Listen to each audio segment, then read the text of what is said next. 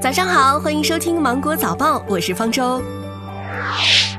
从省公安厅交警总队了解到，全省高速公路交通安全形势昨天整体平稳，因出行集中、车流量大，部分高速出现通行缓慢的情况。湖南交警部门提醒，假期高速出行，驾驶人应该保持安全车距，不超速，不随意变道，不随意违停和占用应急车道。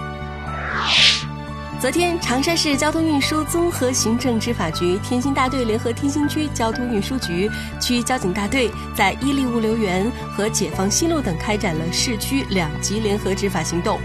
对跨城非法营运车辆、无证网约车、出租车拒载不打表、货车超限超载等行业乱象重拳出击。交通执法部门提醒市民，在小长假当中出行时，一定要选择正规的公共交通工具，尤其是疫情期间，非法营运车辆不会对乘坐人员进行体温监测，车内消毒也不达标，安全隐患非常大。进入四月份以来，铁路客流呈现出持续增长的趋势。根据广铁集团客运部介绍，清明假期铁路运输以中短途客流为主。假日前期呈现出广州、深圳、长沙等大城市为中心向周边城镇辐射特点。为了满足假日期间旅客出行需求，广铁集团合理铺排运行图，采取加开列车、动车组重联、开行周末线、高峰线等多种措施，增加运输能力。主要加开广深地区开往潮汕、湛江、永州、岳阳等方向的列车。国务院联防联控机制昨天下午召开新闻发布会，商务部外贸司一级巡视员江帆表示，在中国疫情形势向好之际，我们愿意在做好国内疫情防控的基础上，为有关国家和地区提供力所能及的支持和帮助。中国没有也不会限制医疗物资出口。目前取得药品监督管理部门批准产品注册证的医疗器械生产企业有两千多家，外国采购商可选择的供货商数量充足，供货质量有保障。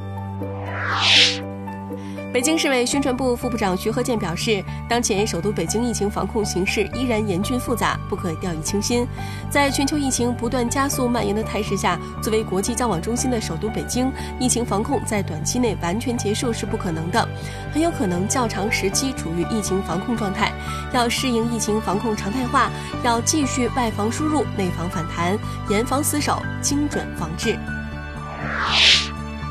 北京市疾控中心副主任庞星火表示，四号北京新增一例境外输入病例，该女子三月十九号从英国伦敦出发，抵达北京之后经海关检疫，申报健康无异常，随后进行隔离观察。三十号，该女子出现咳嗽等症状，自行服药，未如实报告健康状况。四月三号解除隔离，当晚发烧达到三十九度，四号确诊。我们现在要转发提醒各位，境外返回人员如出现身体异常，务必及时如实申报。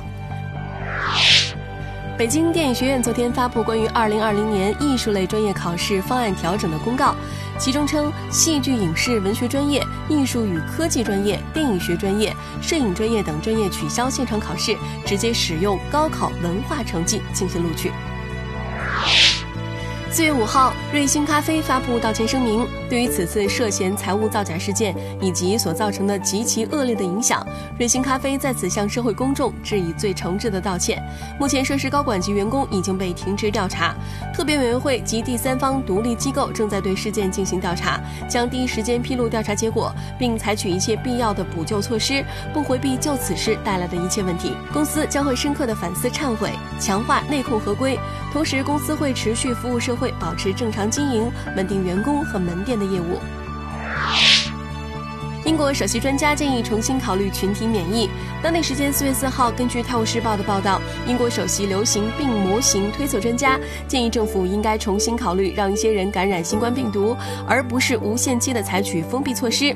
此前，英国首相宣布放弃积极抗疫，首次抛出群体免疫策略，引发争议。首相最终被迫采取隔离措施，目前他已经确诊。迪士尼影业旗下的电影宣布档期调整，受疫情影响，之前宣布撤档电影重新定档，其中包括刘亦菲主演的《花木兰》重新定档到七月二十四号，而斯嘉丽·约翰逊主演的《黑寡妇》重新定档到十一月六号。好了，以上就是今天的新闻，我是精英九五电台的方舟，祝您度过美好的一天，拜拜。